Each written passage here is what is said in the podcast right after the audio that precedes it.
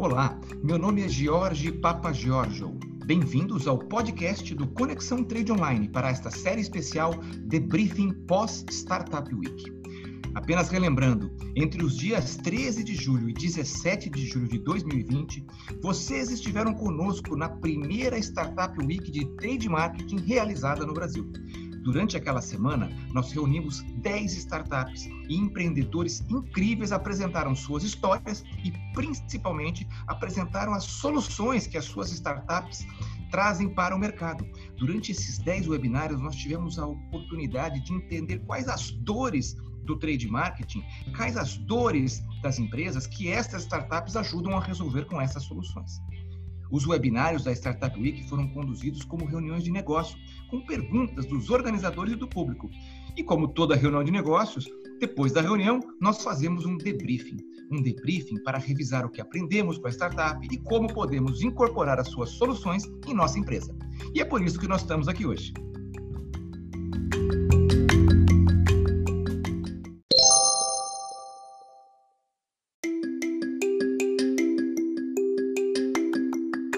Delongas, deixa eu convidar aqui para participar com a gente a Daniele Mota, uma das co-organizadoras da Startup Week de Trade Marketing.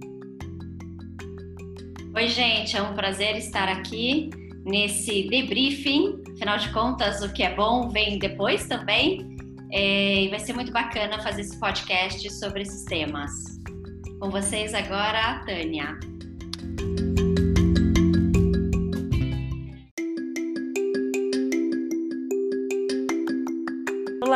Eu sou Tânia Miné. Estou muito animada com esse podcast, onde nós vamos fazer o debriefing da startup Mimo, que foi representada pelo seu fundador, o Ernesto Vilela.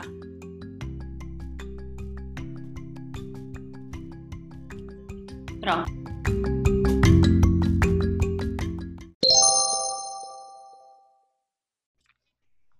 Bom, então vamos lá, vamos falar da Mimo. Tânia, o que, que você achou da Mimo? Né? Resgata para gente um pouquinho o que, que a Mimo trouxe para gente naquela semana. Bom, a Mimo trouxe primeiramente o seu propósito, né? Que é de levar alegria às pessoas, né? Ele tem um, um né, uma, uma intenção muito forte é, de tirar o sorriso das pessoas, é, de levar, né, engajar as pessoas nesse propósito. Então, acho que isso foi uma coisa que ficou muito marcada para mim, né? Um programa é, de lealdade, 100% gratuito, estruturado é, realmente para engajar os consumidores. É, então, acho que a gente vai comentar aqui as dores que, que a Mimo resolve, mas isso ficou muito marcado para mim. Você sabe uma coisa que eu achei muito interessante, Tânia? É, eu, eu, enfim, acho que o Ernesto é um mega empreendedor, mas dessa vez ele teve uma ideia que a simplicidade é assustadora. Porque no final das contas, o que é a Mimo, né? É, é uma loja que dá produtos de graça para as pessoas. Só que essa simplicidade ele transformou em algo que, que ele chamou de marketing da gratidão ou de um programa de lealdade. E por que, que isso funciona? Porque a, a, a loja dar produtos de graça é uma maneira de viabilizar uh, as dores que estão em duas pontas incríveis é, do, do, nosso negócio de trade marketing. Né? Tem uma ponta nossa que é a possibilidade de, quando eu faço um lançamento, quando eu faço é, a introdução de um novo produto no mercado, de eu ter um canal para fazer a experimentação desse produto. Isso é uma, uma, enfim, uma, uma das dores do trade marketing que, que consegue ser resolvida com a solução da Mimo. Mas tem uma outra dor que está na outra ponta, que é a dor da, de um produto que, de repente, eu tenho que escoar, porque ele vai vencer, porque ele, seja porque ele é um slow moving, seja porque é um produto que eu estou mudando a estratégia, eu tenho que escoar o produto antigo, mas de qualquer maneira, essa, esse sistema da Mimo permite que isso seja feito com inteligência, de tal maneira coletar informação é, de perfil do shopper, conseguir feedback deles. É, eu achei incrível. O que, que você achou, Dani? Que mais você entende que, entende que a Mimo entrega de valor aí? Eu gostei bastante né, do que ele colocou sobre passar do ciclo vicioso para um ciclo virtuoso. Né? É, desde o lançamento é, da marca até né, quando às vezes eventualmente você não vende tudo aquilo que você tinha planejado, que você eventualmente precisa descontinuar ou incinerar ou queimar, né, um determinado produto, é, e que na verdade você pode fazer melhor uso desse produto. Mas também é, a forma como ele está é, fazendo esse ciclo virtuoso acontecer através das missões. Né? Eu acho que as missões é uma sacada muito bacana e que engaja, né? O game engaja o consumidor a realmente participar de maneira voluntária, uh, né? Recebendo, claro, não só pontos, mas também a oportunidade de ter um produto, de experimentar um produto uh, de uma maneira muito diferenciada. Então, acho que ele agrega valor não só para a empresa, como para o shopper que muitas vezes não tem a oportunidade de experimentar um produto e que através do programa da Mimo uh, pode experimentar um produto totalmente inovador, diferenciado e deixar lá o seu testemunho, né? Então para a marca isso também tem um valor incrível. É um ciclo positivo, né? Eu acho que isso é muito bacana. Essas missões, acho que a gente poderia explorar é, ele tem uma clareza né, no negócio é, que, que é como ele engaja essas pessoas, como você falou, Dani, como as pessoas acabam é, se conectando às marcas, né, por meio dessa, dessa amostragem, desses presentes que elas ganham, das pontuações que elas ganham.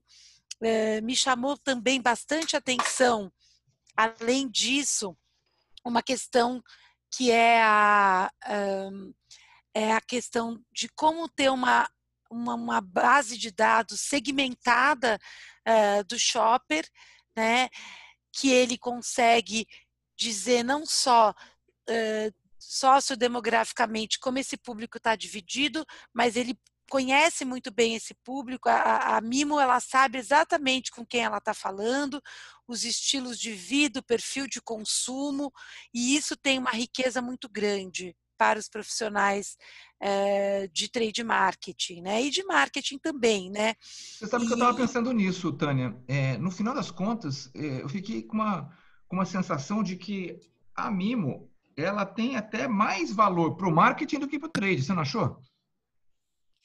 Olha, eu acho que não, Jorge. Eu acho que ela tem valor para os dois. A gente tem que pensar com essa cabeça de quebrar os silos. Aliás, nós falamos muito disso e o próprio o próprio Ernesto mencionou super isso na nossa na nossa live, falando desses silos que ele vê. E a gente em outras lives também mencionou isso, é, de como a gente tem que pensar a evolução do trade marketing para o futuro. Então, essa separação da jornada que a gente faz internamente. Marketing é responsável por A, trade por B e o comercial por C, ela precisa ser mudada. O que, que você acha, Dani? Eu concordo, Tânia. Realmente precisa ter uma integração muito maior, né? Acho que hoje a gente está falando de é, fluidez de informação, né? E não é, uma informação que é de um setor ou de outro setor. É, e aí, nesse aspecto, né, voltando à pergunta do Jorge, eu acho que tanto o time de marketing realmente se beneficia, mas o time de trade marketing também se beneficia. E eu vejo duas, né, duas, duas dois aspectos. Um, uh, poder fazer de um item que vai ser incinerado, né, jogado no lixo, descontinuado, é, um gerador de engajamento e de conhecimento de um produto.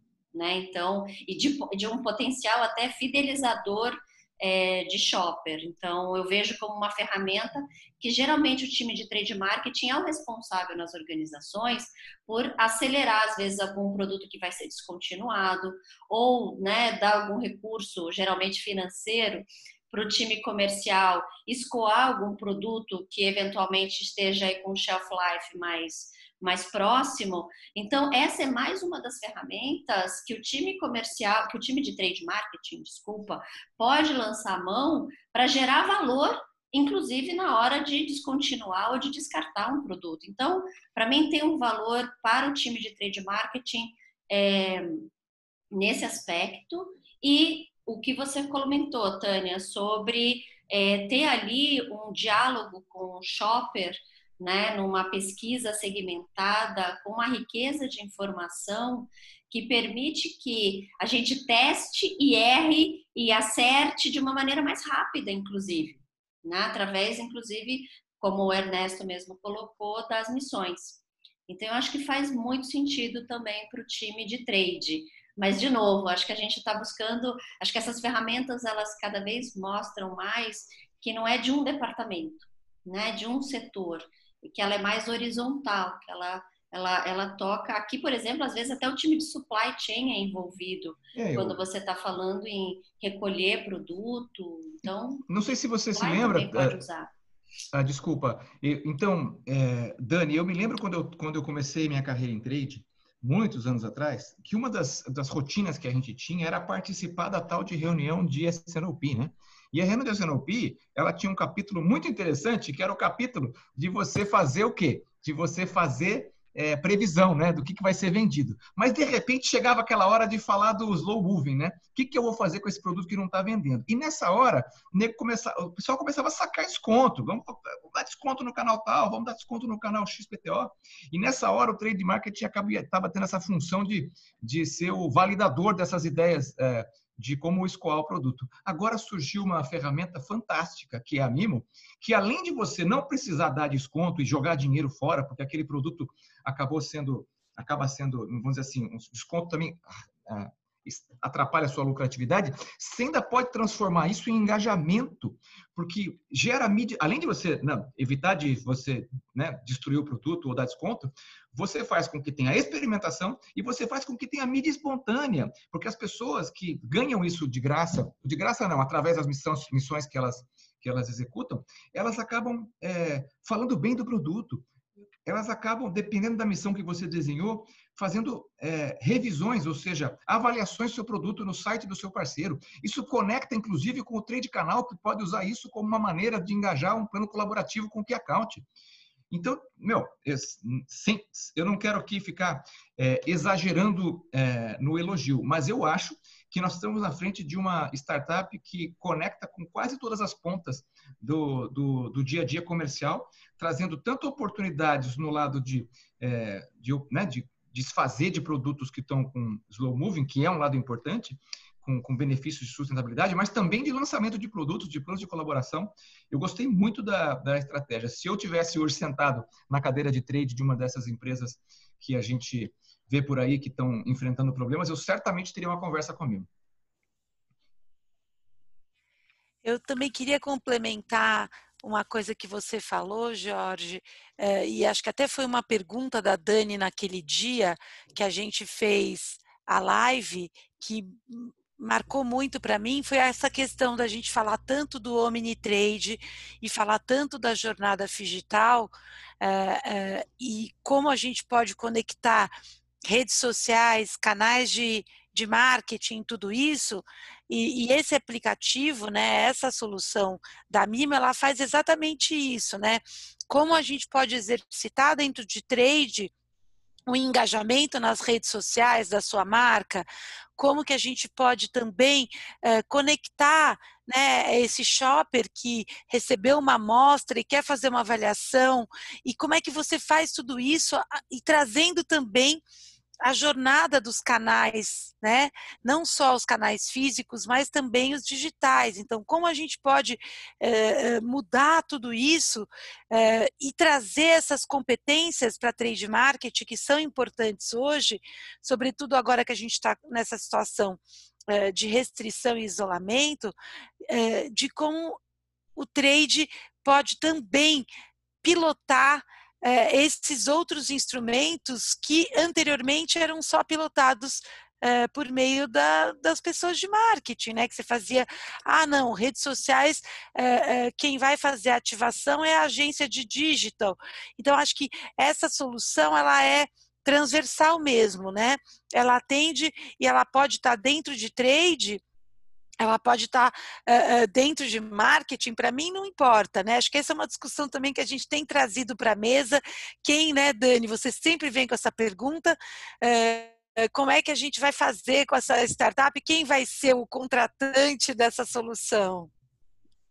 É muito interessante mesmo, Tânia. Eu lembro que durante o, a nossa live, o próprio Ernesto comentou é, num dos cases que ele trouxe que, a, que quem contratou ele foi o time de supply, né, para resolver realmente um problema aí de, de desperdício, né, de, de desses produtos que estavam sendo descontinuados. Então, é, porque ele tinha dificuldade, às vezes, de, de, o time de trade marketing entender qual era o valor gerado.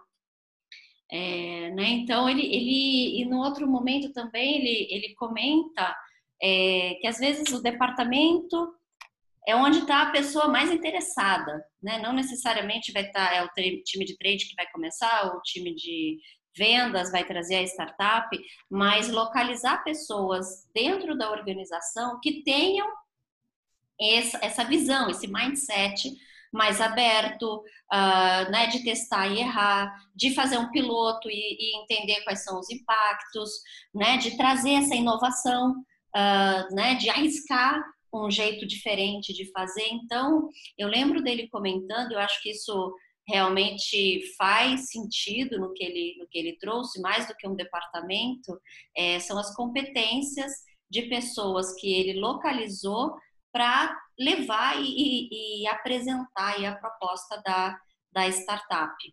Né? A gente está falando aí de mindset colaborativo, mindset diferenciado, né? quando você testa and learn, quando você quer abrir uh, uh, a oportunidade de inovar, né? de fazer diferente. Então, como é que a gente localiza essas pessoas é, dentro da, das organizações? Isso também é um desafio para as organizações. É. Né? E, e, você sabe que é engraçado, é, mas é, hoje o, os exemplos que ele deu, ele estava vendendo, assim, estava entregando a solução dele para a empresa que tinha um problema, né? Eu tenho um problema, eu tenho que me desfazer de um produto. Então eu vou chamar, eu, essa solução pode me ajudar. É, e ainda vai ter uma virada de jogo em que as pessoas vão chamar a Mimo é, e outras startups, não porque tem um problema, mas porque percebem o potencial estratégico de poder usar a inteligência de segmentação que essa ferramenta traz. E de repente eu não tenho nada para ser descartado, mas eu estou atrás de ter inteligência de segmentação que ele consegue através da entrega de produtos, que podem ser amostras para lançamento, pode ser produtos mesmo para fazer uma, uma ativação. Então, é, até nessa questão, quem poderia contratar? Ah, é, tem supply, que tipicamente é quem está sentado no problema do slow moving, mas é, geralmente trade categoria e marketing participam dessa decisão, então esses caras estão juntos. Mas o, o, o trade categoria também poderia contratar para um lançamento, é, para uma estratégia de, de, de, de sampling, né? É, o trade canal poderia contratar também para fazer o link com algum varejista que vai participar da missão compre no varejista tal e tire uma foto do, do cupom fiscal e você vai ganhar pontos. Né?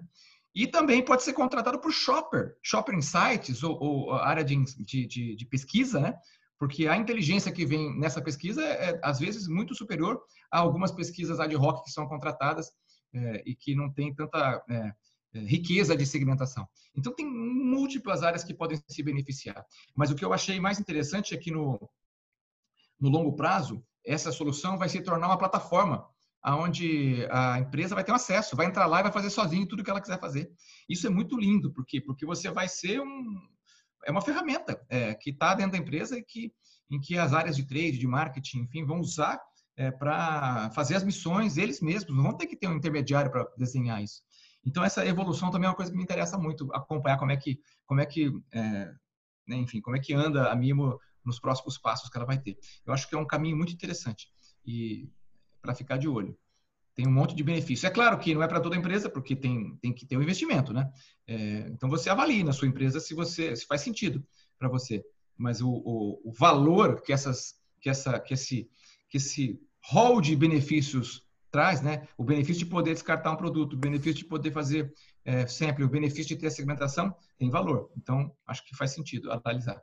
E ainda complementando, né, o que o próprio Ernesto trouxe no case dele, uh, lá com uma indústria de cosmético, gerou de mídia espontânea mais de 5 milhões de reais, né? Se fosse é, monetizar essa mídia espontânea de nano influenciadores, né? Que é uma de pessoas dando seus depoimentos de como usaram aqueles produtos, de como gostaram e que se tornaram fãs da marca, né? E isso, imagina, é, é tem um, um valor para a marca que é difícil de mensurar quantitativamente, né? Apesar dele ter feito o exercício lá da mensuração é, de mídias é. espontâneas. Então é Mídia mais espontânea um... não se compra, né? Não se compra, né? Então é mais um ativo ainda quando você coloca lá na balança é, de retorno sobre investimento também. Né? É isso aí, gente. Além disso, Dani, acho que tem um ponto importante, Jorge também, não sei se vocês veem assim, mas de geração de conteúdo, né? É, e aí é um conteúdo que pode ser utilizado de maneira super positiva, porque ele é espontâneo mesmo, né? Como que a gente pode é, gerar, né, tirar é, suco dessas, desses depoimentos, dos vídeos todos que, que nós vimos aquele dia, mostrando essas consumidoras, o grau de satisfação, o engajamento que elas criaram com a marca, né? E o fato da gente também eh, por exemplo, numa missão de experimentação de uma inovação, como que entender não só como shopper está comprando, mas também como o consumidor está usando. É, a gente pode até é, pesquisar um pouco mais sobre isso, né? Normalmente as empresas às vezes têm poucos investimentos em pesquisa, né? Então acho que é uma coisa é, que a gente precisa olhar é, com cuidado e, e, extrair essas informações. Então, acho que tem vários aspectos positivos, né, nesse momento que a gente está falando, né? Muito bom. Alguma coisa a mais para a gente encerrar esse nosso debriefing?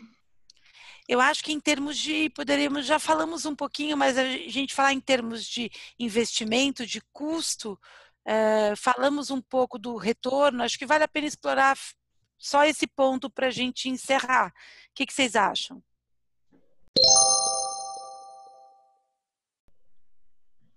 Eu acho que vale a pena. Eu acho que vale a pena falar, Tânia, e é que, de novo, o tema que o, que o Jorge sempre traz sobre o retorno sobre investimento, né, dessa mudança de paradigma, é, não só sobre o custo, mas sobre o retorno. Então, acho que tem alguns KPIs que a, que a Mimo traz, que são KPIs novos, né?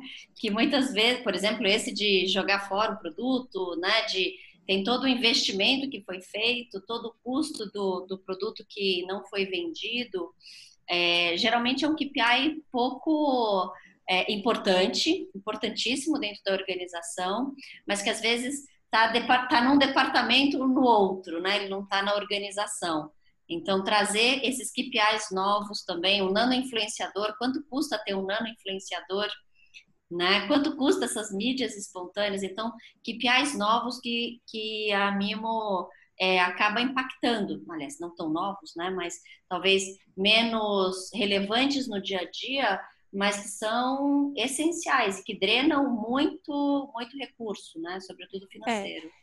E quando você fala do, da sustentabilidade, né, Dani, acho que é super importante também a gente lembrar que todos na empresa, sem exceção, têm a responsabilidade é, de, né, de fazer o consumo consciente dos recursos da empresa, né? nesse sentido, é, o marketing verde, né, de como você não descartar produtos, você ter uma eficiência na sua cadeia, eu acho que é muito importante.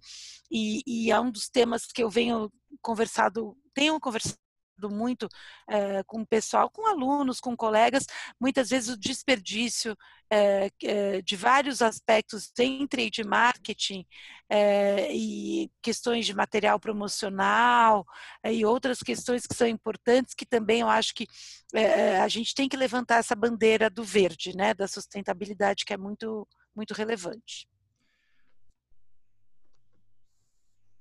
Muito bom. Eu, falando em custo, só para encerrar, eu acho que é, tem o que quanto custa e quanto vale, né? Isso que a gente tem lá um custo, é, tem lá um custo para fazer, tem um custo por ativação, tem um custo por produto resgatado, né? Se você vai entregar 20 mil produtos, vai ter um custo por produto resgatado. tem um custo por questionário feito, né? É, todas essas uh, informações têm custo. E, e, tem que ver como é que funciona para você aprovar esse seu custo dentro da sua empresa. Mas, mais do que tudo, tem tudo que a Dani e a Tânia falaram, que são o valor que, que isso entrega. O valor da informação, o valor da sustentabilidade, o valor de fazer o seu produto chegar na mão das pessoas certas. Né? Então, isso, isso é, é aí que a empresa vai ter que avaliar, né? E, e, e dependendo do, da empresa, vai ser mais óbvia a decisão de usar ou não um tipo de serviço como esse que, que a Mimo está apresentando ao mercado. Muito bom, pessoal. É, eu queria agradecer a todos vocês que escutaram esse nosso podcast. É, foi muito bom estar aqui com vocês. A gente é, vai continuar, né? Você vai, vai perceber, dependendo de quando você está ouvindo esse podcast, a gente já gravou os outros e já disponibilizou, mas todas as 10 startups que a gente entrevistou naquela semana, que foi a Startup Week, vai ter um podcast como esse, onde a gente vai entrar a fundo e conversar entre a gente e ter uma discussão como se fosse um debriefing realizado na empresa onde você trabalha, tentando avaliar aí para nós Funciona ou não funciona essa solução para a nossa empresa? Quais são os pontos positivos e quais são as áreas em que a gente tem dúvida ainda? Esse é o nosso papel aqui, é trazer essa informação para você. Obrigado pela participação. Obrigado pela participação. Tchau, tchau, gente. A gente se vê no próximo podcast. Tchau, tchau, pessoal. Obrigado por ter escutado o nosso podcast até o final. Até mais.